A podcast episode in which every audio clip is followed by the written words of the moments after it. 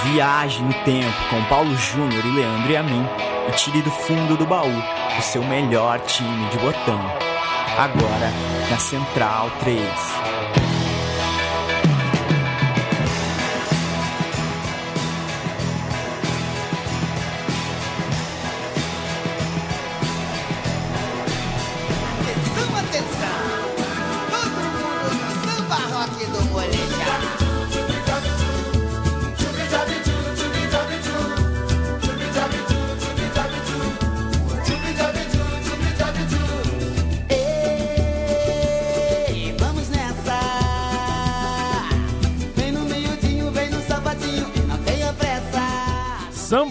Rock do molejão. Ei, Itanhaém, hein? É, essa música se tornou a canção futeboleira do ano de 1997. Quem frita num fute como a gente, é, que nos, você que nos ouve e eu aqui, Paulo Júnior do meu lado, a gente é, liga essa melodia, já consegue enxergar ao ouvir o refrão dessa música o Edmundo marcando gols no Campeonato Brasileiro de 97. Ele marcou 29 gols naquele Campeonato Brasileiro.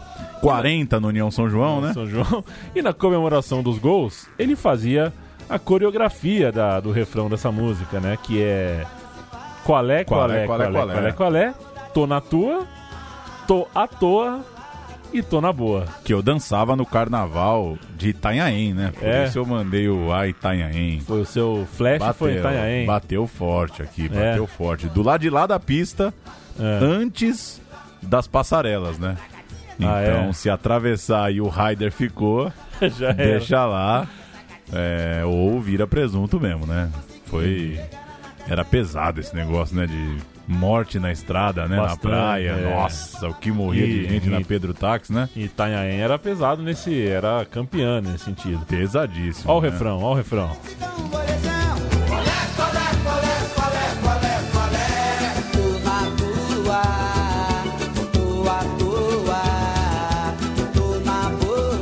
Vai tentar explicar pra um austríaco o que é o molejão, né?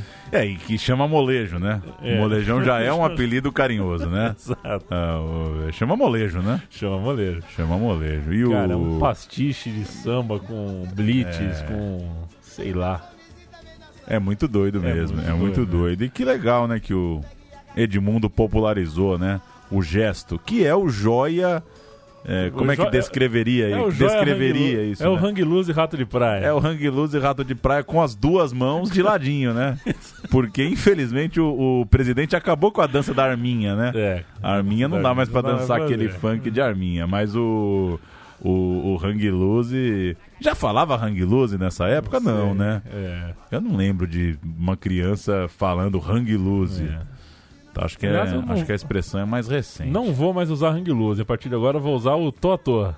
Isso aqui pra mim é tô à toa. Tô à toa. Tô à toa. Tô à toa, tô na tua e tô na boa. Quem E já aproveitar aqui pra dar uma pitadinha futebolística, né? É... O Ronaldo é o legítimo melhor do mundo de 97, né? É. É assim. Ele jogou. aqui, o- Ele jogou Ah, se a. FIFA olhar. A FIFA, eu, eu, assim. Gosto do. Adoro o Edmundo. O Vasco de 97 jogou muita bola. Mas calma aí também, né? Foi Eu o acho- Ronaldo, né? Não foi, o, o- o- Sei lá. Foi o George, o Matias Summer. Não foi uma. Teve uma pira no Matias Summer nos anos Teve, 90 lá, teve. né? Tem umas pira, a nossa geração tem umas pira estranha, né? Que eu acho que é um misto entre é, revista Placar, Lance e ESPN, né? Tem umas pira nos jogadores ali. Pra mim, a, a grande pira, a gran... eu tenho duas grandes enganações da minha relação com o futebol estrangeiro. A primeira, e que já tem a ver com o programa de hoje, é que eu achava que o Djorkaeff era a bola mesmo, né? Aquela capa Aquela da placar capa, com o é. Djorkaeff. Falei, porra, o Brasil tem que ficar esperto com o tal do Djorkaeff. é, é, fui enganado. E minha segunda enganação é que eu achava que a Sampdoria era gigante. Sim. Eu lembro que o Evair jogou na Sampdoria. Eu falava, porra, eu sou Não, Sampdoria. o Evair jogou na Atalanta. Desculpa, o Evair O não. Toninho Cerezo. Toninho Cerezo jogou na Sampdoria. é, e eu dizia, pô, Sampdoria, é Sampdoria. um estouro. Sampdoria é um estouro. E meus amigos mais velhos da rua falavam, não, mas você tá torcendo pro time errado. Não, É. Sampdoria é o que vira. Né? Tinha um jogo de videogame que você só podia. é, coisas de, do começo dos anos 90, né? você só tinha como contratar, é jogo de futebol, só dava pra contratar um, um atacante, assim, é, um, é, é, era um atacante, um zagueiro e um meia, mas você podia contratar oito atacantes, mas iam ser todos iguais, eram todos a mesma pessoa. E era o Lombardo, era um bem magrinho, meio curvado assim, com aquela careca Com aquela jovem assim. carequinha. E o meu ataque tinha quatro Lombardos. Era Lombardo, Lombardo, Lombardo, Lombardo. O Atílio Lombardo da Sampdoria, que também no nosso imaginário a gente achava que era. Se colocar ele e o Basílio lado a lado, Dá na mesma. eu né? lanço o Basílio.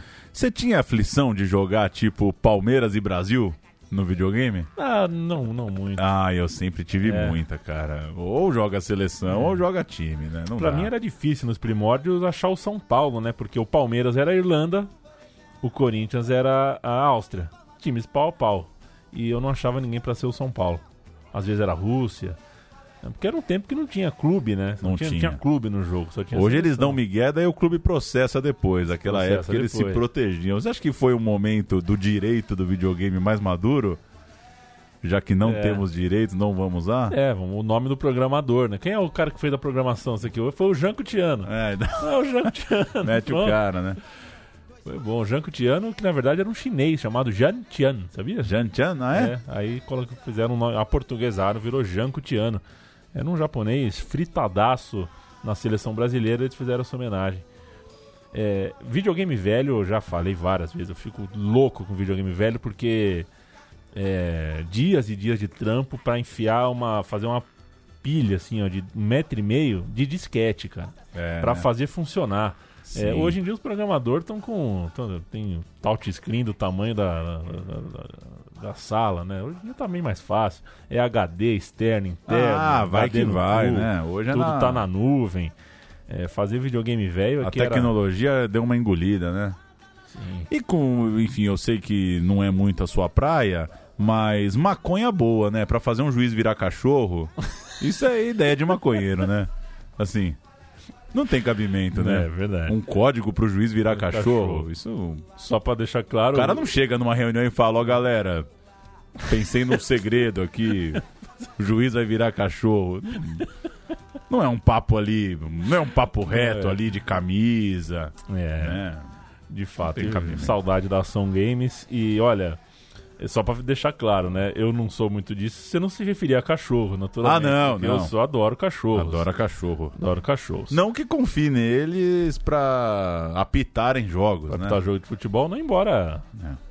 Embora a- a- o cachorro seja um bicho muito honesto. Embora esconda, às vezes, coisas onde não deve, né? O meu cachorro, o cachorro da minha mãe, na verdade, esconde minhas meias. Aí O eu que, não, o que não configura é desonestidade, né? Desonestidade. Aí eu chego em casa com um outro par de meia. Quando ele vê as meias do meu pé, ele vai no esconderijo. Porque ele fala, ué, Ué, eu escondi ele essa pensa porra. que só tem um par. É, Monstro, meio hein? burro, né? É. Edmundo triturou o Campeonato Brasileiro de 1997 e se despediu assim que o apito eh, quando o apito final, né, soou na final do Brasileiro no Maracanã, ele se despediu ao som de molejão. Ele abria a mão do Rio de Janeiro, mas não por muito tempo. A saudade do Salgueiro, do Molejão, da Praia da Barra, dos amigos, dos truta, abreviaram a sua passagem pela Fiorentina.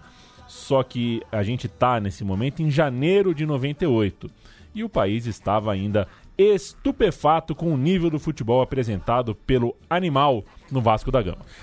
É por isso e a partir daí que a gente vai falar do primeiro semestre de 98 no futebol brasileiro, o semestre pré-Copa do Mundo, fervendo no sonho do pentacampeonato e cheio de histórias é, nos campeonatos locais, na montagem da seleção brasileira, no que estava rolando por aqui. A gente fez um programa semelhante é, sobre o semestre pré-Copa de 82 e também pré-Copa de 86. Serve para tentar reconstruir um pouco os fatos, a temperatura dos debates, a cronologia, entender como que o técnico chegou até a convocação, a escalação que embarcou para a Copa do Mundo. No caso do programa de hoje, Zagallo e os 23 com algumas polêmicas que ele resolveu levar para a França.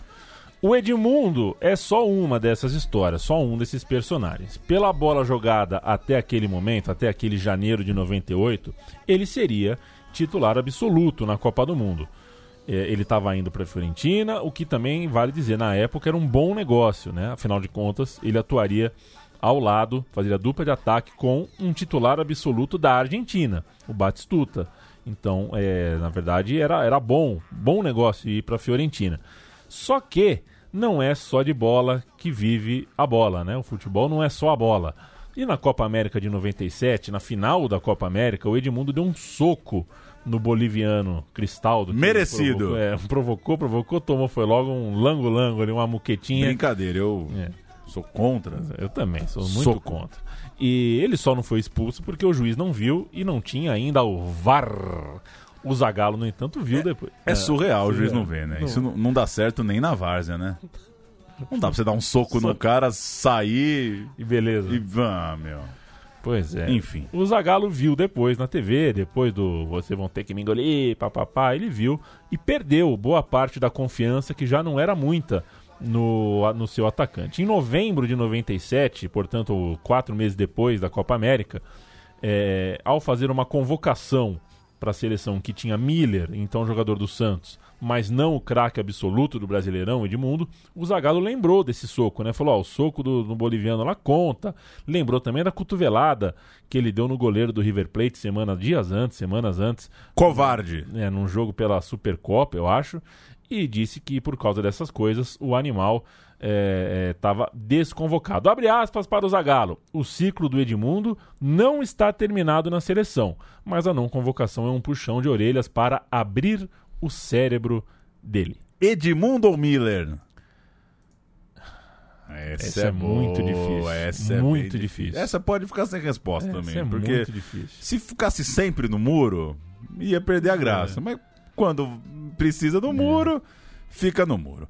Aquela convocação de novembro de 97 tinha 13 jogadores que chegariam até a Copa do Mundo em junho de 98. E tinha gente, por exemplo, como Dodô, Júnior, o lateral esquerdo, Rodrigo Fabre, Mauro Silva e Donizete Pantera, algumas das figuras testadas ali pelo Zagallo há sete, oito meses da Copa do Mundo praticamente. Então Edmundo já era uma figura marcada pelo treinador e o Zagallo podia se dar esse luxo num país que viu naquele ano de 97 o Ronaldo fazer o que fez no Barcelona, jogou muita bola naquela temporada 96-97 e então seguiu para a Inter, eh, jogou pela Inter em 97-98. O Ronaldo impressionava demais. Dentro de campo, um monstro, fora dele, eh, praticamente tudo envolvendo futebol, mídia, é, acabavam tocados pelo Ronaldo.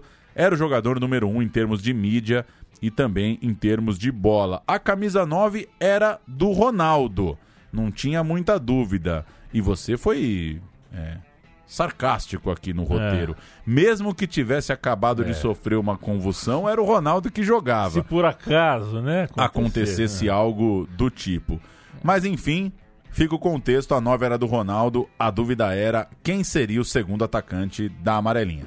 Em 18 de dezembro de 1997, presente de Natal na Gávea, o Flamengo anunciou Romário. Bom, Era a cartada final do Baixinho para agarrar a vaga na seleção, colocado em dúvida após ah, um momento complicado que o Romário vivia na Espanha. Né? Ele estava infeliz, ele teve uma passagem infeliz no Valência.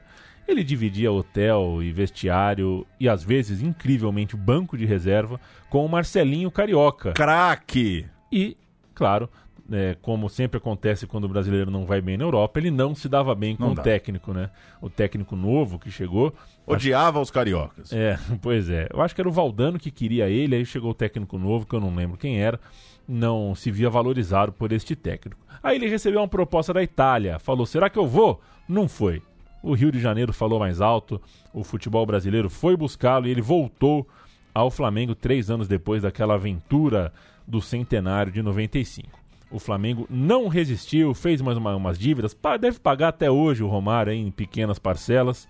Ah, mas o Romário, enfim, estava prontíssimo para mais uma Copa do Mundo, para lutar por mais uma vaga. E no dia da final do Brasileiro de 97, é bom a gente lembrar, né? Quando Palmeiras e Vasco jogavam no Maracanã, o Romário era campeão na Copa das Confederações com a seleção brasileira. O time dos carecas lá, com o Romário no ataque, era campeão do, do da Copinha das Confederações, ganhando de 5 a 1 ou 6 a 1 da Austrália. Você tem na ponta da língua, assim, apresentações do Romário no Rio de Janeiro. Difícil, né? Difícil. Vasco, Flamengo, Fluminense, América, umas 12, Difícil, né? é. Eu chutaria de 12 a 15. É, não tenho ideia. Edmundo na Fiorentina, Romário chegando no Flamengo, Ronaldo vivendo uma vida de popstar na bola e fora de campo, eram os três principais nomes do momento no nosso futebol. Hoje a gente já sabe quem atuou ao lado de Ronaldo foi o Bebeto, que fez caminho parecido com o de Romário. Foi jogar no Rio de Janeiro, foi ser mais visto, ficar mais perto do Zagallo para a Copa do Mundo. O Bebeto estava no Vitória em 97, no time que tinha também Túlio, depois tinha Petkovic. A gente contou isso num programa recentemente, né? Que passou Sim. pelo Vitória sobre a Copa do Nordeste. Teve essa turma junta lá em Salvador. O Túlio se mandou antes, foi ainda em 97 para o Botafogo, onde tinha sido muito feliz em 95. E agora o Botafogo recebia também Bebeto. A gente vai de estreia do Bebeto no Botafogo, ficando pertinho também da seleção, do Zagallo, da CBF, querendo um lugar na Copa de 98. Baú do esporte, é, ma- me- memória aqui, baúzão da Rede Globo de televisão. Bebeto, novo reforço no Botafogo, estreia contra o Corinthians no torneio Rio-São Paulo. O atacante feliz da vida comemora o seu retorno ao futebol carioca, voltando aos tempos de criança. O ídolo da torcida alvinegra não está mais sozinho. Agora tem Bebeto para armar as jogadas e fazer gols. Bebeto, estamos aqui de braços abertos esperando você. Lá na Bahia eu fui seu convidado, agora aqui você está em casa. O que quiser é só pedir que a gente manda. Túlio e Bebeto já jogaram juntos na seleção brasileira e no ano passado pelo Vitória da Bahia. A primeira chance da dupla Túlio e Bebeto mostrarem entrosamento vai ser no forte torneio Rio-São Paulo, na estreia contra o Corinthians. Enquanto isso, Bebeto vai treinando a pontaria com o filho Matheus jogando botão. Ô, Matheus. Aquele botão você não erra o gol. Contra o Corinthians na estreia do Rio-São Paulo, vai estar com a pontaria boa. Se Deus quiser, se Deus quiser. Eu acho que a gente tem que estar trabalhando, né? Temos essa oportunidade aí que Deus está me dando de novo de retornar à minha casa. Tenho certeza que, que vão me receber de braços abertos e dentro de campo vamos corresponder à expectativa de todos. né? Se Bebeto fizer no gramado, que está acostumado a fazer na mesa de botão, gols não vão faltar ao Botafogo. É O- mole? O Matheus Embala Nenê tem três anos e meio, né? É, três anos e meio. Se não ganhar, Se não do, se não ganhar do moleque no botão, para, né, Bebeto? É necessário lembrar também que esse Bebeto aí, que falou que graças a Deus, que Deus deu o Rio de Janeiro de volta pra ele, é, entre o Vitória e o Botafogo, passou pelo Cruzeiro, né? Jogou aquele Mundial de Clubes. frila, né? É, fez um frila no Cobrou uma diária. no job. Fez um job. Fez um Jogou job. mal, né? Jogou mal. Não é culpa foi- dele também. é, Pô, friaça, né, meu? Friaço, friaço. Foi caçado pelo Júlio César, zagueiraço do Borussia Dortmund, que a gente vai citar daqui a pouquinho. Um vexame essa passagem do Bebeto pelo Cruzeiro, mas ele sacudiu a poeira e já se candidatou com a camisa do Botafogo à Copa do Mundo de 98. A reportagem é, também fala, né? A gente ouviu o forte torneio Rio-São Paulo. O Botafogo foi campeão desse torneio. O Bebeto, com a camisa 10, jogando bem, melhorou sua moral, cresceu na expectativa, na cotação rumo à Copa do Mundo. Na final, o Botafogo bateu o São Paulo de Dodô e Denilson. E esse último nome vale a gente lembrar. Foi vendido ao Betis em agosto de 97, mas seguiu no São Paulo até a Copa do Mundo. O que rola até hoje, né? Compra o cara, mas deixa mais um tempo no Brasil. O dinheiro investido foi uma enormidade e o driblador atacante já não podia ser colocado fora da lista dos principais jogadores do Brasil. Ainda que fosse muito jovem, tivesse ainda que aprimorar algumas coisas no seu futebol, já era presença constante nas convocações de Zagallo, foi bem nessa Copa das Confederações e saía na frente de seus concorrentes.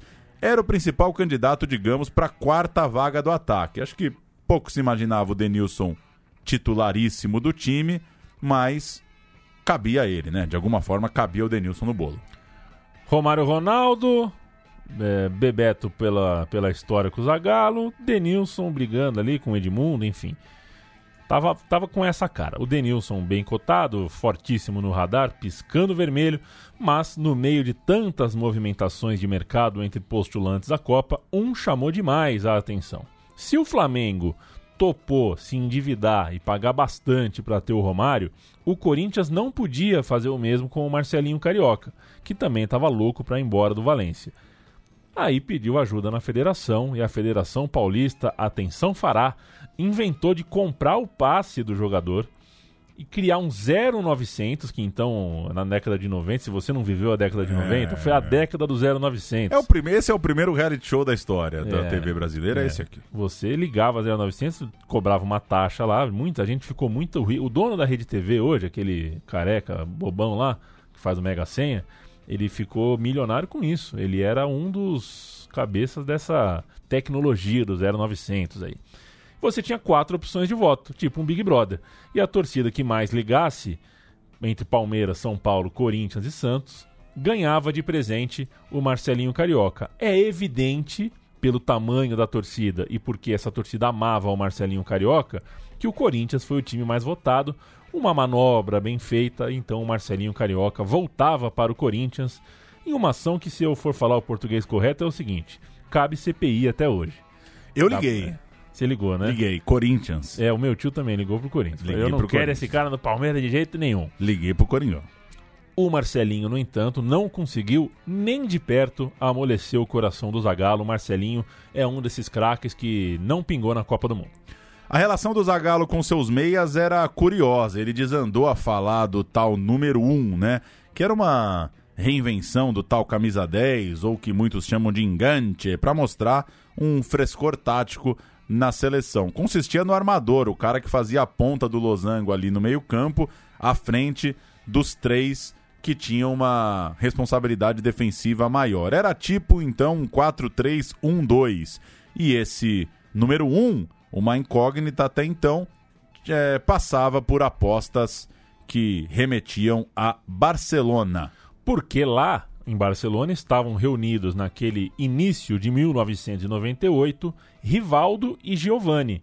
Dois, enfim, dois nomes é, para lá de habilitados para assumir essa posição. O Rivaldo, ele tinha chegado do La Corunha, né, na temporada anterior, estava na sua primeira temporada, chegou para a torcida Blaugrana curar a ressaca da perda do fenômeno Ronaldo. E o Giovani estava lá desde um ano antes, ele chegou em 96, ainda no rescaldo do que ele fez no Brasileiro de 95. O paraense, Giovani, perdeu um pouco do brilho porque acabou, né? Enfim, o tsunami Ronaldo jamais deixaria que o Giovani eh, tivesse o protagonismo ali naquele ano de furacão do Ronaldo em Barcelona. Enquanto que o Rivaldo, que sofreu eh, aqui no Brasil como um vilão nos Jogos Olímpicos, né? Em Atlanta 96 ele saiu como vilão da história. Isso atrasou um pouco a vida dele na seleção, ele só voltaria a ter chance no time, eh, no time de cima, no caso, profissional, eh, bem depois e jogou um ótimo jogo em novembro de 97 contra o País de Gales. O camisa 10 na Copa, a gente sabe hoje, foi o Rivaldo, titular, jogando muito, mas até virar o ano não era bem assim que a banda tocava, a cotação do Rivaldo não era grande.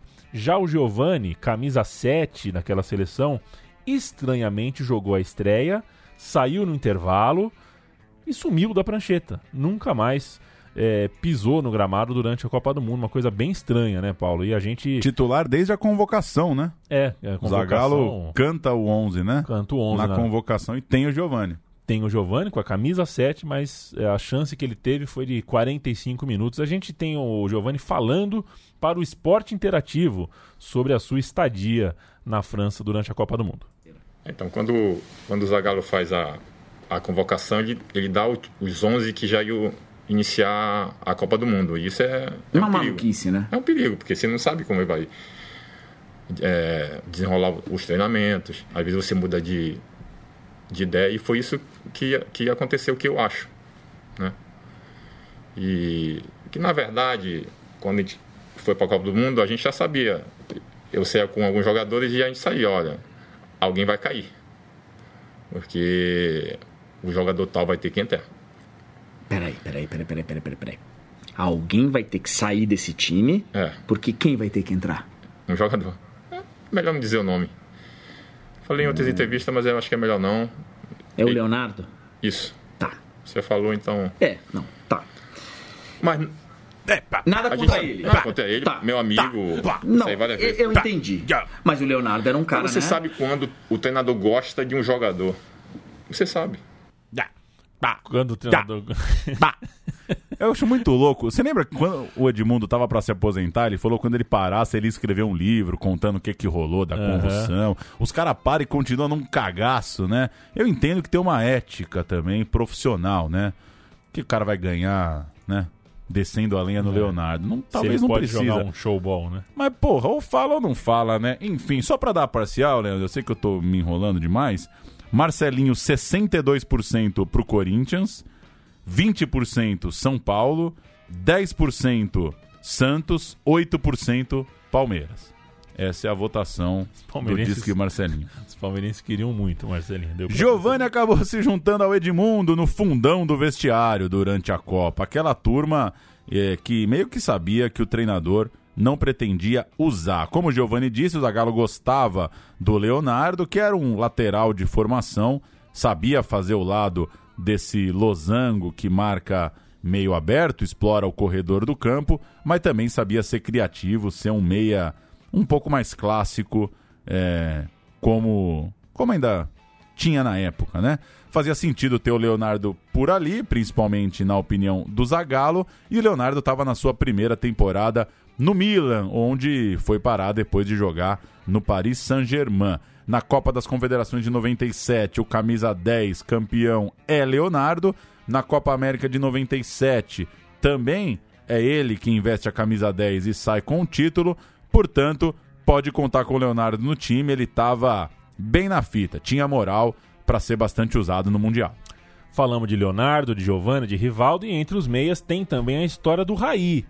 O cara, já acima dos 30, voltou da França para jogar no São Paulo, para voltar ao Morumbi, é, em uma semana de final de campeonato estadual. Né? Foi muito louco isso. É, Chegou para jogar. Chegou para jogar a decisão, meteu o gol, fez um 1 a 0 levantou a taça, um jogo no campeonato e um título, e reencontrou assim a idolatria com os tricolores que, claro, é, patrocinaram é, animicamente o aceso debate sobre o tamanho que esse jogador tinha e o quanto ele merecia voltar à França, não agora para jogar no Paris Saint-Germain, e sim para jogar a Copa do Mundo naquele país onde ele era ídolo também. Ele foi um ídolo do Paris Saint-Germain, é ídolo até hoje. Tal qual Giovanni viveria ao- em 98, o Raí também começou a Copa de 94 como titular e foi sacado depois, né? Na terceira rodada o Raí para de ser titular, mas o Raí teve chances, entrou contra a Holanda, entrou ao longo da Copa eh, eh, em outras oportunidades. Não virou o descarte, né? É, o Giovanni foi pro fim da fila mesmo, assim. É, então tem uma semelhança na- na- na- no, no- no enredo, mas o Raí pelo menos teve uma chance ou outra ao longo da Copa de 94. Pré-Copa, pré-convocação, Maracanã, Brasil e Argentina. Esse é o jogo do Raí, né? Como ficou conhecido. Deu Argentina, 1 a 0 o Brasil jogou mal, a torcida no Maraca tava no mau humor do cacete, tava puta com tudo, aplaudiu ironicamente o gol da Argentina e, entre outras coisas, vaiou o Raí, é, o famoso grito Raí pede pra sair, né? Isso depois muito contra o Raí. Aquele time que jogou contra a Holanda foi assim, ó. Argentina. Que jogou contra a Argentina, exatamente. Tafarel do Galo, Cafu da Roma, Júnior Baiano do Fla, Aldair da Roma, Roberto Carlos do Real. Zé Elias da Inter, César Sampaio do Flügels, Raí, Paris Saint-Germain barra São Paulo, Denilson São Paulo. Ronaldo Inter de Milão, Romário Flamengo. Bom time, hein? Bom time, bom time. Bom time. Bom time. Depois entraram Edmundo Fiorentina, Leonardo Milan e Clebão Palmeiras. Zagallo, até pelo número da camisa, deu uma chance pro Raí desbancar o Giovani. O Djalminha também vale citar, tava fraquinho nesse radar, nessa fila. O Raí não aproveitou muito a oportunidade. Tinha também o Juninho Paulista pedindo passagem no Atlético de Madrid, mas acabou sofrendo aquela lesão muito grave, muito feia, uma fratura que ficou bastante conhecida e muito repetida na televisão em 97. Ainda assim, o Juninho fez uma grande corrida contra o tempo. Dá pra dizer que o país se comoveu, né, pelo Juninho. Dá pra falar, né? Foi realmente muito muito chocante, né? Foi. A lesão do Juninho. Ele conseguiu voltar é, a tempo do Mundial, ainda fora de ritmo, mas em tempo ali de ser convocado. Ainda assim, o Zagallo não conseguiu bancar o Juninho meio sem ritmo, meio voltando de lesão.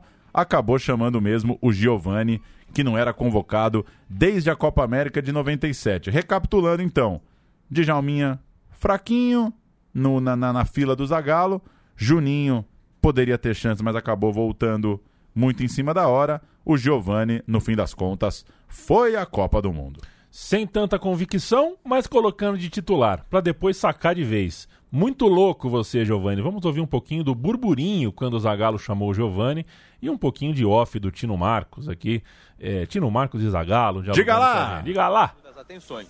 Ia dizendo com aquelas pausas que aumentam o suspense o nome dos contemplados. Doriva. Provocou alvoroço no salão. Giovanni. Por favor, um pouquinho de silêncio. O anúncio que mais provocou surpresa foi o de. São 22 felizardos, mas se um jogador tivesse que ser escolhido como o grande vitorioso do dia, seria Giovani. Didio. Não apenas vai à Copa, ele vai ser titular do Brasil. Depois de quase um ano afastado, o Giovani ganhou a vaga que seria de Juninho. E o que prevaleceu na decisão foi a condição física. Aquele jogador que estava inteiro, que está atravessando uma fase excelente, deveria ocupar a sua posição. Zagallo diz que se fosse pelo coração, chamaria Juninho. E deixou claro que a decisão não foi só dele. Nós todos da comissão técnica resolvemos optar pelo Giovani em vez do Juninho. Quer dizer, né? O, o, o Zagallo fez questão de ser anti, antipático, dizer que né? não curto o Giovani. É, eu queria o Juninho, eu Mas- queria outro. Não é com coração, não foi decisão minha, fui voto vencido. É, tá louco, né? A 7 então é do Giovani, mas quem joga no fim das contas é o camisa 19, Leonardo. Sobre o Juninho Paulista, uma longa reportagem da Placar em março mostrou como ele se recuperava. Mimos da vovó. Ah, tem, tem essa Tem essa aspa? aspa. Vó, traz um danap. Não dá. Visitas de Roberto Carlos, seu vizinho de parede em Madrid, para companheiro para assistir filmes de ação e um juramento de nunca perdoar Michel Salgado. É, é loucura, viu? O, o Giovanni jogou mais bola que o Juninho no duro, eu acho, sim. Na praia, eu e você no Paro Ímpar. Pode escolher o melhor Giovanni ou o melhor Juninho, eu escolho o melhor Giovanni. Sim, eu também. Mas a carreira do Juninho foi boa, é né? embaçado, é. É, o Juninho. O, Juninho é embaçado. E a matéria, viu, Paulo? A matéria cita também, eu não coloquei aqui. A matéria cita que na sala do Juninho Paulista ele tem uma foto em tamanho natural dele. Ou seja... Eu não quis fazer. Essa piada era muito É. clara, muito, muito óbvia, né? É, Bom, vamos então, é, sem danap nem nada, para a cereja Faz tempo que eu não tomo um danap, hein, Vai, bicho? né? Nossa. Grandes jogos, grandes conquistas. A cereja do bolo.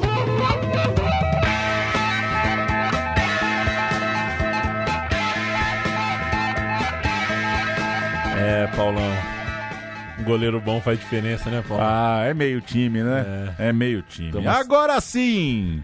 A cereja em seu lugar adequado, a do fracasso. Quem aqui morde um bolo sem tirar a cereja? É, a gente fala também. Quanto tempo você não come um bolo, um pedaço de bolo mesmo? Porra! Puta tempo que eu não como um bolão, assim, se chegar na padaria e falar, um bolaço, um bolo. Convidados para jogar a Copa Ouro de 88. é, fizemos um papelão, né? A seleção brasileira foi muito mal, 0 a 0 com a Jamaica, 1 a 1 com a Guatemala e eliminação perdendo para os Yankees, os Estados Unidos da América. Mas, pelo menos, vale a gente dar um servição da convocação da Copa Ouro de 98. Vamos cantar? Você tá com aberto, eu posso cantar tudo aqui. É. Vamos lá. Tafarel 1, Zé Maria 2, Júnior Baiano 3, daí por diante por numeral, hein? Gonçalves, Mauro Silva, Júnior Lateral, Edmundo, Flávio Conceição, Zinho com a 9, Denilson o 10, Romário 11.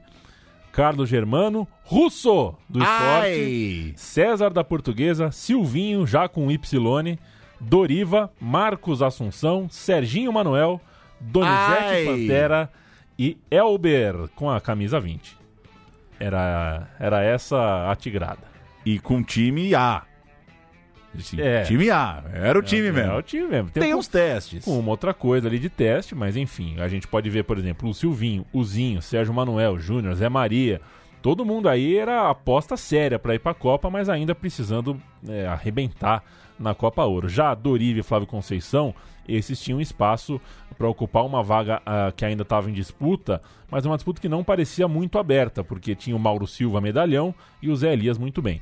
César e Marcos Assunção corriam por fora e o Elber, que era o Firmino da época, né? O cara que estourou na Europa sem arrebentar num time brasileiro, e o, brasi- o brasileiro médio que não gosta muito de bola, assim, só vê a Copa, não fazia ideia de quem era, né? É. Quem é esse Elber e tal. O brasileiro só descobriu quando ele já era titular do Bayern de Munique. Sobre Elber a gente vai falar mais tarde.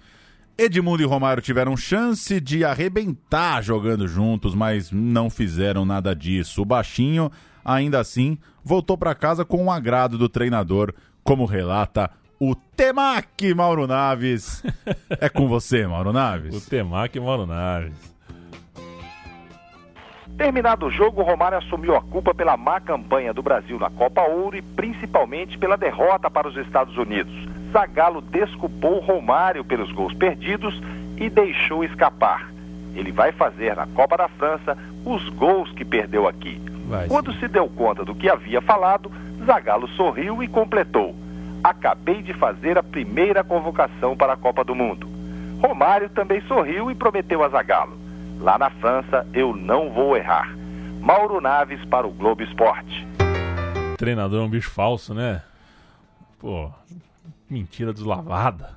Temac Mauro Naves é muito bom, que delícia! Escreveu aqui um comentarista na Temaqueria e Companhia, que, tem né, o, o Temac, Temac Mauro Naves. Mauro Naves. Então o Romário ficou bem na fita, o Elber não explodiu. No Barcelona tinha o Sony Anderson, que tava ali meio. é, na tangente da fila, né? Na, na, na, na, na, mercê dos principais ou qualquer outra expressão cascata dessas. O Dodô tentava ainda, tinha uma esperança de voltar a ser chamado.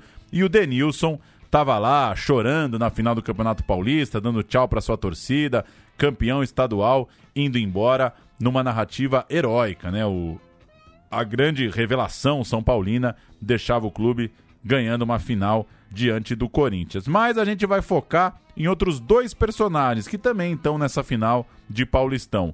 Zé Carlos, lateral direito, e Márcio Santos, o zagueiro. O Márcio Santos foi chamado no primeiro semestre de 97, ou seja, um ano e meio da Copa, e nunca mais eh, voltou a fardar. Na Copa Ouro tinha o César da Portuguesa. César Castrilli. César Castrilli. César que convocado. chorou no, no canal 21. É, chorou. É, Chorou e, ao rever, gaiteou. o, ao rever o lance que matou no peito, né? Matou no peito e na coxa. É. É, ele não mostrou credenciais muito incríveis na Copa Ouro. O povo, o povo queria Mauro Galvão, as pessoas na rua saíam às ruas gritando. Aquele "Eu- fala eu povo quero não é Mauro Galvão, Gabaú", é, eu é. quero Mauro Galvão, que já estava veterano. O Zagallo não, não quis saber de mais um veterano, já tinha o Dair, Dunga, tudo acima dos 30, não queria o Mauro Galvão. A chamada de Márcio Santos foi uma grande surpresa. E a do Zé Carlos, um tempo depois, na verdade, mais do que surpresa, foi um choque. Ambos eram atletas do São Paulo Futebol Clube na época. Um desconhecido até poucos meses antes, Zé Carlos era um típico lateral brasileiro, aquele que apoia muito, que corre pra caramba. O que voa e por um momento você fala, queria no meu time. Exatamente. E ele começou, era o time andou muito pelo interior de São Paulo, começou no São José, passou por Matonense, União de São Táxi, João, Matonense de táxi. Matonense de táxi e, e, e Ranielli. Aí ele fez um ótimo campeonato paulista pelo São Paulo, com uma camisa grande, e foi chamado meio que do nada. A verdade é essa, o Zagallo meio que chamou esse cara do nada.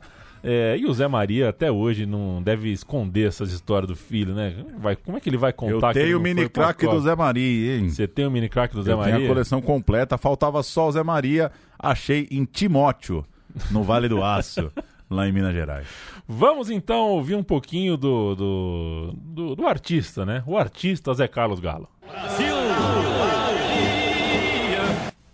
Zé Carlos treinava sem imaginar o que estava acontecendo em Teresópolis, na concentração da seleção.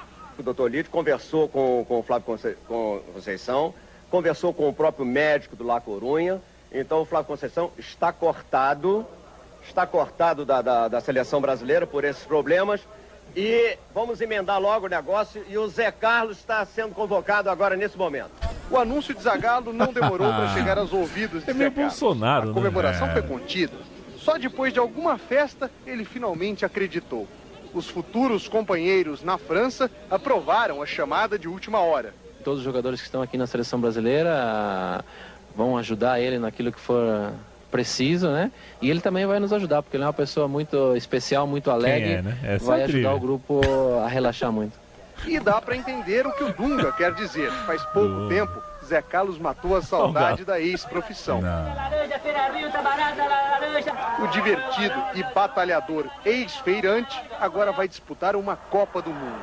Faz menos de um ano que ele é titular de um time grande. Chegou em setembro. É isso, o Márcio Santos acabou cortado da, da, da Copa. É bom lembrar isso. O Márcio Santos e o Zé Carlos não. o Mário Santos sentiu, inclusive, na- nessa final, né? Nesse Corinthians É. e São Paulo, ele tem uma arrancada do Mirandinha que ele sente a ele coxa, sente a né? coxa, é. E o Mirandinha não para. Mas não dá pra parar, Não dá né? pra parar, O cara afinal só de corre, meu. só corre. Vai parar. O zagueiro sente, você vai parar, porra. E o André Cruz, né, foi chamado pro lugar do Santos. O André Cruz que estava com hernia de disco, se recuperando tal também, estava meio baleado. Uma outra surpresa, que o Zagallo bancou sob o argumento de que está acostumado a jogos na Europa.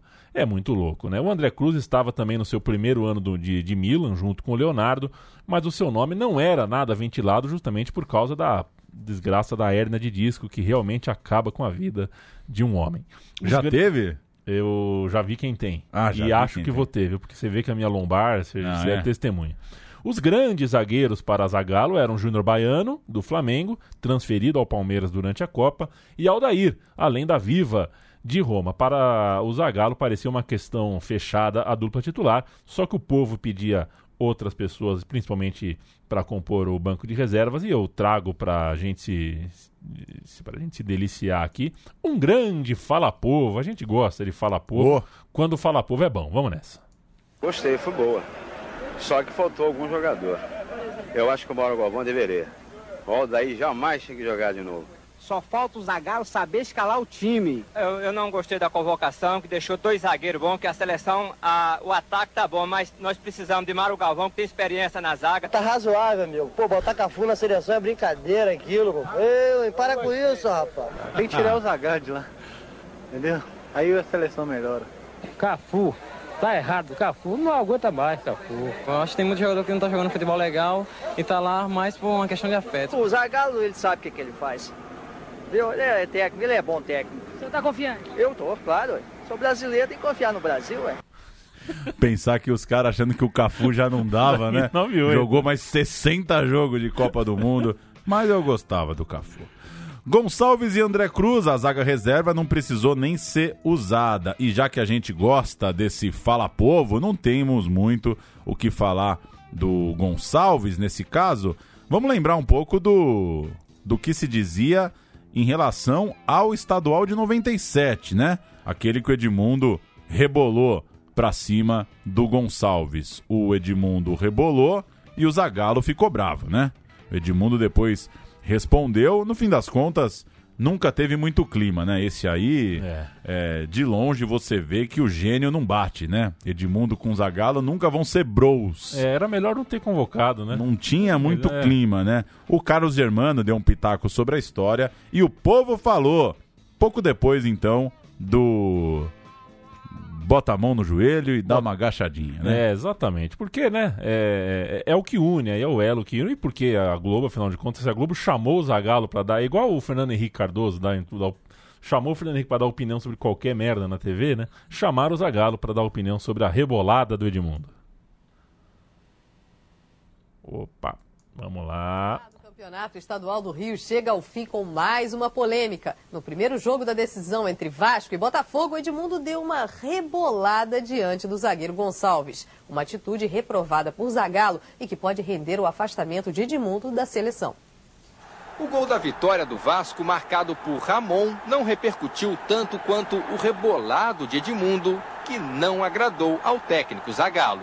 Eu acho que aquilo foi um deboche. O que as pessoas fazem é bonito, o que eu faço é feio. E se o Botafogo fizer um a zero, fizer essa, essa dança da garrafinha aí, da bundinha, como é que fica? Ele vai gostar? Qual vai ser a atitude dele?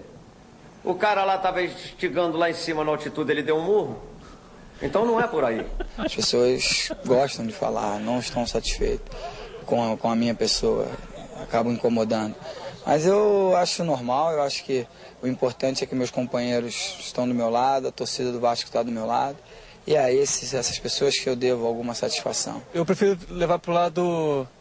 Isso é poético da coisa, da. Carlos Germano. Do verdadeiro futebol, da alegria que traz ao torcedor. A provocação de Edmundo revoltou os jogadores do Botafogo e está Carlos Germano? dividindo a opinião dos torcedores. Poético no Mó time. barato. Achou legal? Gostei. Bom profissional mostra que é bom profissional fazendo gol, né? Não fazendo palhaçada. Tá certo, pô. Cara, não mudamos nada, é muito moralismo, né? Tem moral, pô. Que isso, Alva? Tem que ter moral, que isso, não é assim não. O zagueiro Gonçalves prefere levar na brincadeira o rebolado de Edmundo. Rebolando, eu prefiro ver a Carla Pérez rebolando. A gente assiste os programas da televisão. Eu não tenho pretensão nenhuma de chegar a ser uma Carla Pérez. Mas também ela não vai ter nem a chance de, de fazer um golzinho no Botafogo. Gênio. Gênio. Que vai, Gênio, gênio, Foi gênio. Um abraço. O editor da matéria foi muito bom, Foi né? bem. Construiu. a- Foi bem. E ainda conseguiu Parece enfiar. que rolou essa treta, né? Carlos Germano, no cargo de terceiro goleiro, deu opinião nesse vídeo que a gente ouviu agora. E é tudo. Vale o registro que na- se na zaga não tinha disputa, eh, e na direita o Zagallo testou até o Russo, depois apostou no Zé Carlos. Na lateral esquerda tinha gente boa demais. Júnior, Felipe, Serginho, Zé Roberto, muita gente brigando. No fim, o Zagallo optou pelo Zé, que começava sua vida na Europa, já tinha sido também testado como meio-campista, ou seja, era mais versátil, tinha mais lugar para jogar. O Zé acabou não sendo aproveitado ao longo da Copa, mas vale o registro que ele venceu essa corrida pesada de reserva do Roberto Carlos. Os quatro muito bons, né? Não É. tem nem o que falar. Ainda que é verdade que é, colocar o Felipe no radar é um pouco de, de falsificar a temperatura da história. O Felipe Não no- é que ele tava nessa já, né? É, o Felipe em 98 ainda era mu- muito verde ali, né? Tava começando ali a jogar no time de cima do Vasco, é, mas já jogando muito bem. Então, é, enfim, dá pra colocar no radar pela bola que hoje a gente sabe que jogou. E citar que o, Zé, o, Zagallo bancou o Zé Roberto como lateral meia, porque sabia que o Roberto Carlos, né? A chance do Roberto Carlos se machucar numa Copa é, é. é nula. Foi concorrida também a briga para uma das vagas de volantes. Importante lembrar que o Zagallo, nessa altura, perto da Copa, já tinha abandonado na prática o tal do discurso do número um do meio de campo, né? O time tinha, na hora que a bola rolava, dava para ver. Era dois volantes e dois meias, às vezes é, armado num losango, mas a maioria das vezes não. E faltava um segundo volante, o Dunga era de todos os convocados o mais... Orconcourt? Orconcourt, o cara, o cara não balançava, não perdia a braçadeira, não se machucava, tava de boa no Jubiluata, sem, sem correr risco de Um nada. craque, um craque de bola. É, e assim, um pouco competitivo o campeonato onde ele jogava, era questionado quando a gente falava de Dunga campeão do mundo. Depois de 94, a vida do Dunga foi outra. O César Sampaio, no Yokohama Flugels, também do Japão, ele tinha o Dunga como cabo eleitoral. Tipo, ó, eu vejo o cara toda semana aqui no Japão, pode chamar, tá tudo certo. E o Zagallo sempre ouviu muito o que o Dunga falava, ele ouvia o seu capitão. Os dois volantes no futebol japonês, Sampaio e Dunga, acabaram titulares, frustrando, frustrando assim o ciclo é, excelente e competitivo que o Zé Elias, Leverkusen, Inter de Milão, seleção olímpica, seleção principal, teve. Não rendeu Copa do Mundo pro Zé. Zé da Fiel, convocado regularmente, mas só titular é, por uma ocasião até então, foi titular pela segunda vez nesse Brasil e Argentina que a gente citou pré-convocação e era de se imaginar que pelo menos no banco ele conseguiria um lugarzinho. Parecia estar na frente do Doriva, que estava no Porto depois do Atlético Mineiro, e do Flávio Conceição, tinha seguido para o La Corunha depois de jogar bem no Palmeiras. Eles é que acabaram sendo convocados. Muito se fala que aquele Brasil Argentina queimou o Raí, mas também pesou para o Zé Elias, que admite que não jogou bem naquela noite. Mesmo assim, na posição com o Zé, o Assunção e até o Mauro Silva, é, eles, né, citando aqui os outros concorrentes, diante desse cenário, a chegada do Doriva foi bastante repentina também, foi de difícil compreensão. Doriva, André Cruz, Zé Carlos, o Galo e depois até o Emerson, que acabava substituindo o cortado Romário, todos eles é, dá para dizer que formam um grupo de convocados um pouco aleatórios, né? É, André Cruz, Zé Carlos e Doriva, portanto, os três caras menos é, fáceis de cravar, né? É, porque, na lista. Porque um, um ele não convoca por causa da idade, aí chama o André Cruz. Um ele não convoca porque por causa da lesão, aí chama o André Cruz, que também estava voltando de lesão. É, um joga muito mais amistoso do que o outro e vai o Doriva. É muita convocação estranha mesmo. Inclusive um abraço pro Zé Elias, que foi ouvido na produção desse roteiro. A gente falou com o Zé Elias sempre sempre à disposição, né? Sempre após para falar com a gente. Obrigado, amigo da casa, Zé Elias. Falar um pouquinho do Zico, aquele meia. Sabe aquele meia do Flamengo, o, o Udinese? O cara que jogou antes do Bigu isso, no, isso, no Flamengo. Isso. É, ele foi contratado para a seleção brasileira pouco antes da Copa. A sua imagem foi muito debatida na época. Hoje pouco a gente se lembra disso. Ele chegou em março na seleção. Foi um pedido apressado do Ricardo Teixeira. Ele queria um profissional tarimbado, com nome forte, que tivesse poder também sobre os boleiros. É, e a CBF estava muito irritada com os boleiros, né? Questões disciplinares a Copa das Confederações de 97, aquela coisa de raspar a cabeça de todo mundo, pegou muito mal, porque a seleção brasileira queria ser um. E porque o Gonçalves tinha caixinhas, né? Tinha caixinhas. Se você né? raspa um cabelo normal, é uma coisa, né? Imagina se o Zé tivesse sido convocado. Ah, não dá. É, seleção brasileira muitas vezes queria ser um quartel, né? É, e a CBF, o Ricardo Teixeira, estava desalinhado também com as ideias do Zagallo desde Atlanta 96. Tá? O Ricardo Teixeira estava meio de saco cheio é, do, com, com as escolhas de campo do Zagallo. E o fracasso na Copa Ouro foi a gota d'água. O Zico chegou é, e logo na apresentação ele deu uma declaração bem maliciosa na entrevista coletiva. Ele falou, é, falou alguma coisa sobre é, estudar bastante os adversários, que era uma coisa que recaía muito sobre o Zagallo, nessa né? coisa de que ele não estudava os adversários. Então, tava ultrapassado. É, eu não acho que o Zagallo, eu não acho que o Zico era inocente nessa não, ele, ele sabia que estava chegando para ser um cara entre aspas, para um cargo superior ao do Zagallo. Não era auxiliar, como foi o Zagallo do Parreira 94. Era um inspetor, era um fiscal ali. E isso deve ter incomodado bastante o velho Lobo. Embora o, o Zico fosse ficar no banco de reservas, o Zico estava acima do Zagallo na hierarquia do ponto de vista da CBF, aos olhos do Teixeira. Deve ter sido desconfortável. Com Zico não ia ter coisa como raspar a cabeça dos companheiros, não ia ter jogo de carta valendo dinheiro na concentração. O Zico trabalhava no Kashima Antlers, pediu licença temporária e já na coletiva de chegada à seleção deu uma cutucada em direta ao Zagallo ao insistir em detalhar o jeito de jogar a Escócia e a Noruega. É, como você citou agora, o Zagallo era muito criticado por parecer não conhecer muito os rivais. Um jornalista de velha guarda, inclusive, chamou o Zagallo de bundão depois da coletiva. Disse que o poder do Zagallo tinha acabado. O técnico não respondeu, é, saiu ali desconversando e no fim mandou uma frase em que ele disse: Quem manda na seleção começa com Z e termina com O. Foi bem, hein? Foi bem, né? Pô, eu não lembrava dessa. opa, opa. Foi, foi bem, bem, foi bem. O Zagallo foi bem. Foi bem. O Zagallo, aliás, na Placar de abril de 98, deu uma entrevistaça ali, aquelas boas entrevistas da revista Placar para a, os cabeças daquela redação. Alguns pontos dessa entrevista. Giovanni, Djalmin e Amoroso não estavam descartados. Você vê que o Giovanni estava nessa nesse patamar, o patamar do tá descartado ou não, Zagallo? Virou titular, vai entender.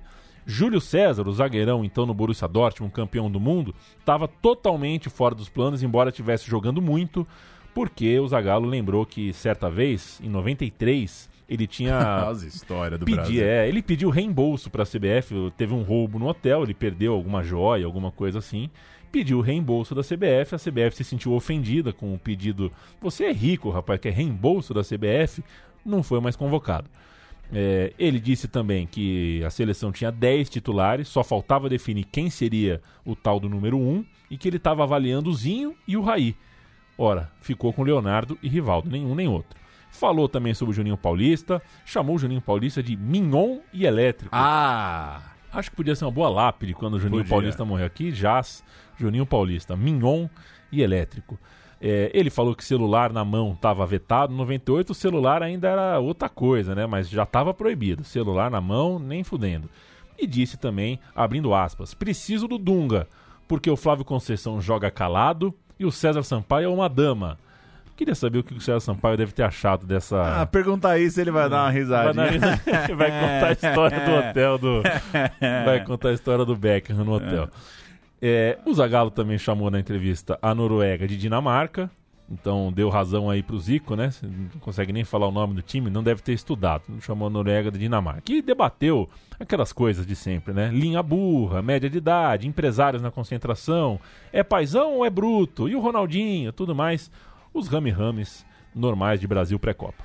A revista publicou, junto da entrevista, uma lista, aquela coisa de quem é certeza, e tinham 19 certezas para a Copa do Mundo. Dá a impressão que teve uma apuração ali muito próxima, claro, tinha acabado de sair entrevista com o Zagallo. Desses 19, o Kleber, o zagueiro, é o único que acabou não sendo chamado. E entre as dúvidas restantes, uma vaga era ali pro, pro volante, né? Zé Elias, Doriva ou Mauro Silva, acabou chamando Doriva. A outra era Zinho Raí, acabou indo Giovani. E a última era na frente, parecia estar entre Edmundo e Elber, ficou com o Edmundo. a gente hoje falar sobre Edmundo ou Elber, né, que era a, a disputa pela vaga, ele parece uma loucura. Mas como a gente contextualizou tudo que envolvia Edmundo versus Zagallo aí, nem era tanto. E o Elber é, realmente merece é, alguma disputa, ele merece estar no radar. É, vale um pouquinho resgatar e fazer um momento espírito do tempo aí, né? 96, 97, 98, três anos aí. É, são anos no, no- nos anos pré-copa. Aí a TV a cabo estava começando a sapatear nas nossas casas, estava começando a, a deixar Encher nós o nosso é, saco. deixar nós loucão de bola. e o jogador que estourava lá fora, é, antes de estourar num time brasileiro, como era o caso do, do, do Elber, habitava um lugar diferente, estranho do nosso imaginário, né? Claro, a gente tinha um imaginário em cima deles, mas a gente praticamente não via, né? Igual a gente falar de determinado jogador do campeonato italiano dos anos 80, 90, passava um jogo por semana, e olha, a gente não via mesmo, né? Então, era, era uma coisa diferente. O Elber era uma incógnita para muita gente, assim como era o Sony Anderson, é, que arrebentou no Mônaco, estava primeiro ano de Barcelona, é, que, mas é aquela coisa, né? Dizem que está arrebentando no Mônaco. Ninguém viu o jogo do Mônaco no Brasil em 94, 95, 96. Enfim, é, o Elber trocou em 97 o Stuttgart, onde ele era um mito, e foi jogar no Bayern, onde ele se tornou um ídolo. E surgiu, é, ao trocar de camisa, ao vestir uma camisa mais forte, uma alternativa real para a Copa do Mundo. Ganhou espaço na placar, no diário, no rádio, aqui e ali. É, era um nome a ser levado a sério, uma alternativa para o Edmundo que todo mundo sabia que o Zagallo estava louco para não chamar. E o Elber saiu ileso do desastre da Copa Ouro. Fez um gol de letra, foi visto pelo Brasil, chegou a ser comparado com o Miller pelo estilo de sair, se movimentar bastante fora da área. E aos 25 anos estava na frente de uma turma que tinha Dodô, Sony Anderson, Donizete Pantera. Estava no bolo. Curioso que uns meses antes o Zagallo disse sobre o Elber, abre aspas, temos uns 15 iguais a ele. Ele pode tirar férias durante a Copa. O Elber, por sua vez, disse que se fosse alemão, já teria ali em 98 umas 80 partidas pela seleção. Dois E- exagerados, né? Os dois loucos. E ao trocar o time mediano pela grife do Bayern, parece que o Zagallo passou a respeitá-lo um pouco mais. Em 15 de março, eh, já que a gente está falando de Elber, Brasil, Alemanha, é, teve um Brasil e Alemanha na Alemanha, né? Um outro amistoso preparatório bem interessante. Esse jogo o Brasil ganhou. Foi este o jogo. ah, ah, o- foram dois, né? Esse e o Brasil-Argentina no mês seguinte, o fatídico jogo do Raí e tudo mais, que a gente já citou aqui, os dois jogos mesmo que o Brasil fez pré-Copa ao longo de 98. Na Alemanha a gente jogou com Tafarel, Cafu, Aldair, Júnior Baiano e Roberto Carlos. Até aqui gabaritou. É o time da Copa. César Sampaio, Dunga, Rivaldo e Denilson. É, quase gabaritou. Sai Rivaldo, sai Denilson e entra Leonardo. Romário e Bebeto. Não, é Romário e Ronaldo. Só que como o Bebeto entrou no lugar do Romário, dá pra falar que meio gabarito aqui no ataque. É um time que já estava desenhadinho aí. A estreia da Copa, então tinha o Giovani na vaga do Denilson e depois o Giovani se transformou em Leonardo na, na tábua da escalação e ah, o Nazário usou ah, o espaço em campo que era do baixinho. A Alemanha, Kopke, Helmer, Kohler, Worns, Heinrich, Olafton, Hamann, Müller, Christian Zieg, depois o Tarnat, que eu era fã, Jürgen Klinsmann e Oliver Bierhoff. César Sampaio fez 1 a 0 de cabeça no escanteio e Ronaldo marcou o gol da vitória no finalzinho ao seu estilo. Vamos de gol e depois de convocação, é Vamos de, isso? vamos de gol e depois de consolação. Assim que eu achar o gol aqui, né? Assim que eu chamar o gol, se a gente pudesse, quando a gente procura o gol, que soltar o Marcelo D2 cantando Eu sou Ronaldo. Muito, Muito prazer, prazer, minha Ronaldo Nadário dos Campos. Cantos. Cadê? Tá aqui o gol. E gol com a cara do Ronaldo, hein? Vamos nessa. Aí o Müller. Errou, Roberto Carlos, olha o contra-ataque brasileiro. Ronaldinho parte com vontade. Pra ele, vamos Ronaldinho, capricha garoto. Aí Ronaldinho, driblou o goleiro, bateu, é gol, é gol, é gol. Gol!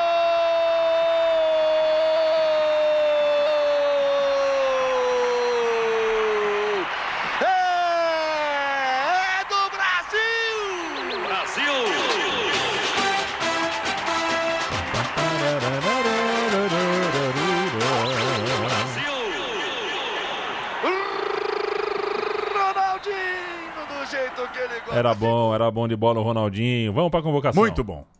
Os titulares de Zagallo são o goleiro Tafarel, Bom. Cafu na lateral direita, Bom. Júnior Baiano e Aldair para a zaga, Roberto Carlos na esquerda. No meio-campo o time tem Dunga, César Sampaio, Rivaldo e Giovani, que não era convocado desde a Copa América do ano passado. No ataque, Romário e Ronaldinho.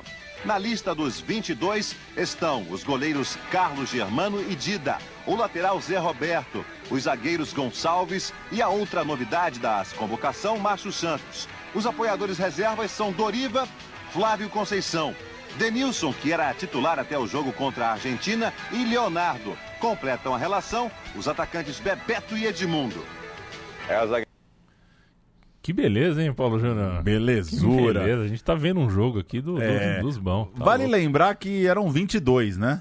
Então, pra levar três É. goleiros, você não leva um cara, né? Você não leva um cara. Você não leva um cara, não parece ter um a menos, mas sem muita surpresa. A lista já era mais ou menos conhecida, alguns spoilers, né? Na época, como as vaias do Raí no Maracanã já indicavam que alguns jogadores não seriam chamados. Número alto de caras acima dos 30 anos e uma aposta bem na confiança. Era uma turma bem de, de confiança do treinador, de fato. Panela do Lobo. Mas a história vai mudar porque, como em toda a Copa do Mundo, vem os cortes, né?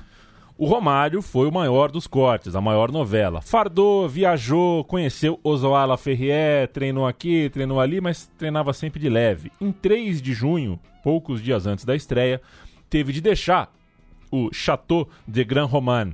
Para amigos, o Romário deixou vazar de propósito que, o, que era o Zico, né? Que o Zico tava querendo foder ele. O Zico, quer- o Zico quer me foder, falou.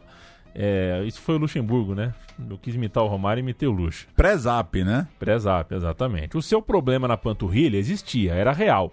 Mas ele achava que dava pra jogar na segunda rodada. Já contra Marrocos, estava pronto pra jogar. A comissão técnica, amparada pela palavra do doutor Lídio Toledo, que o Bussunda falava, médico não, ortopedista, lembra? É, ele tinha uma outra ideia. O Lídio Toledo falou: ó, eu poderia é, contar. Não, isso aqui é aspas do, do Romário para a Rádio K, a rádio do Cajuru. Abre aspas. Eu poderia contar muitas coisas, mas prefiro não falar nada. Eles seguiram um laudo de um especialista. Só que o especialista não é médico de jogador. Cada um tem o seu organismo. Jogador é diferente, peixe. Eita. É, jogador é diferente, peixe, mas lesão é lesão, né, baixinho? Vamos ouvir um pouquinho do Tino Marcos. Zagallo parece cada vez mais convencido dos argumentos de Zico. Olha, é um jogador que está com dificuldades devido a estar aí 20 dias sem praticamente um bom treinamento e Não precisa dizer mais nada, Zico. para Do outro lado, Lídio Toledo. Muito mais que um médico.